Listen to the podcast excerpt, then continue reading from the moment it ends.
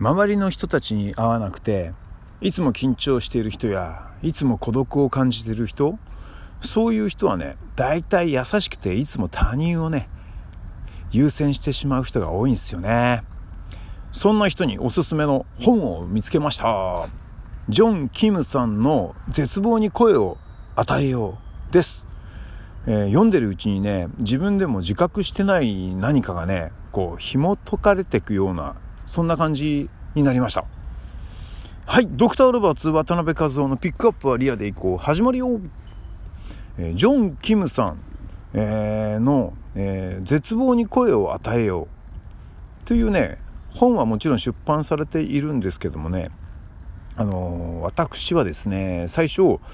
えー、実は本というよりは、えー、著者であるジョン・キムさんが、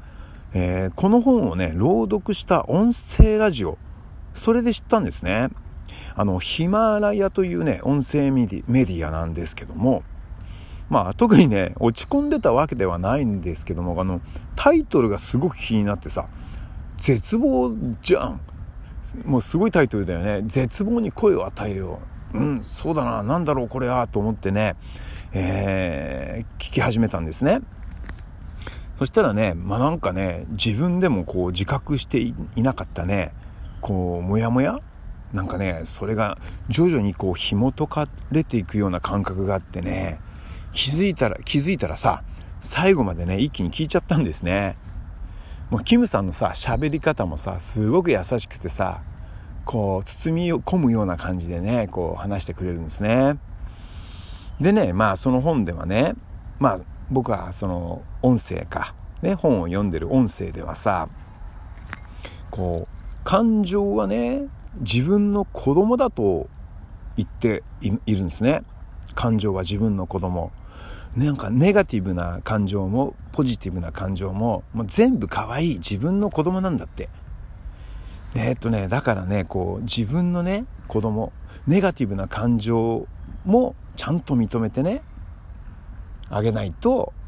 これがねえー、こう見えないところに入り込んじゃうっていうかこうなんか、えー、まあほら自分の子供子供ってさ認めてもらわないとさなんかこう泣いたりこう親に気にしてほしいのかこう嫌なことをしてくるじゃないですかこう。ね、まあ、それらと同じでさなんか感情も正面からこう向き合ってまあなんつうのかなネガティブな感情の声を聞く。まあただそれだけでなんかね泣き止む赤ちゃんのようにね静かにこう安らぐのだそうですよそしてねそこからねどうこう解釈をしてあげればその感情に対してそのどう解釈その感情をどう解釈してあげれば、まあ、そういう感情ネガティブなものがこう生まれ変わって明るくなるのかとかさなみたいなことをねこう優しくねこう問いかけてくれるんですね。まあ、穏やかにこうえー、紐解いてくれるんです、えー、自分でもね何がそうなってこうモヤモヤしてるのかね。原因が分からなかった時にはさまあとてもなんかこう心地よいこう水の中に浮いてるようなねそんな感覚になりましたね。そしたらねなんかね自然とね力が湧いてくるんです。特にこう励まされてるわけでもないんだけどさなんか不思議だよね。こう一つ一つ感情を紐解いて今はどこの位置にいてどんなことを感じているのか、まあ、それを見つめてるとさ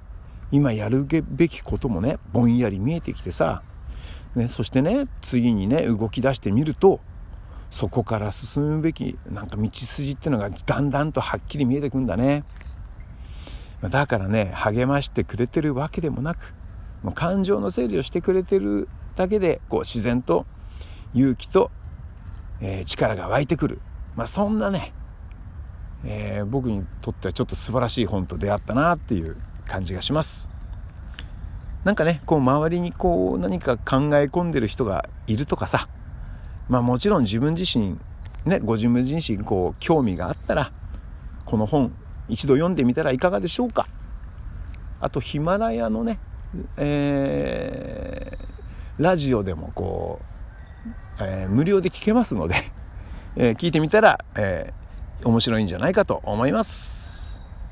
さてさて本編はこんなところでイートインコーナー行ってみましょう。えー、山椒昆布。またね京都からの贈り物美味しくいただいておりますよ。昆布は四角くカットされていてねまあとてもお上品なわけですね。でね山椒がそこに入ってるんですよ。山椒ってね山椒昆布ってタイトル書いてあったからすごく期待していたんですけどもその山椒はね主張しないの。密かにね香っているんですね。だから少し食べていくとおおこれ山椒じゃんっていうぐらいのもう本当にこうもう日本ならではのなんつうか主張の仕方えー、佇まい。それが山椒の立ち位置だったりしてまあこれがねまた、えー、上品な感じを、えー、醸し出してるわけです。それでねご飯をいただくんですよ。でねご飯もね上品にいただけるっていうね感じがありました。京都からの贈り物ありがとね、えー、今回はこんなとこです。ドクターロバーツ渡辺和夫でした。またね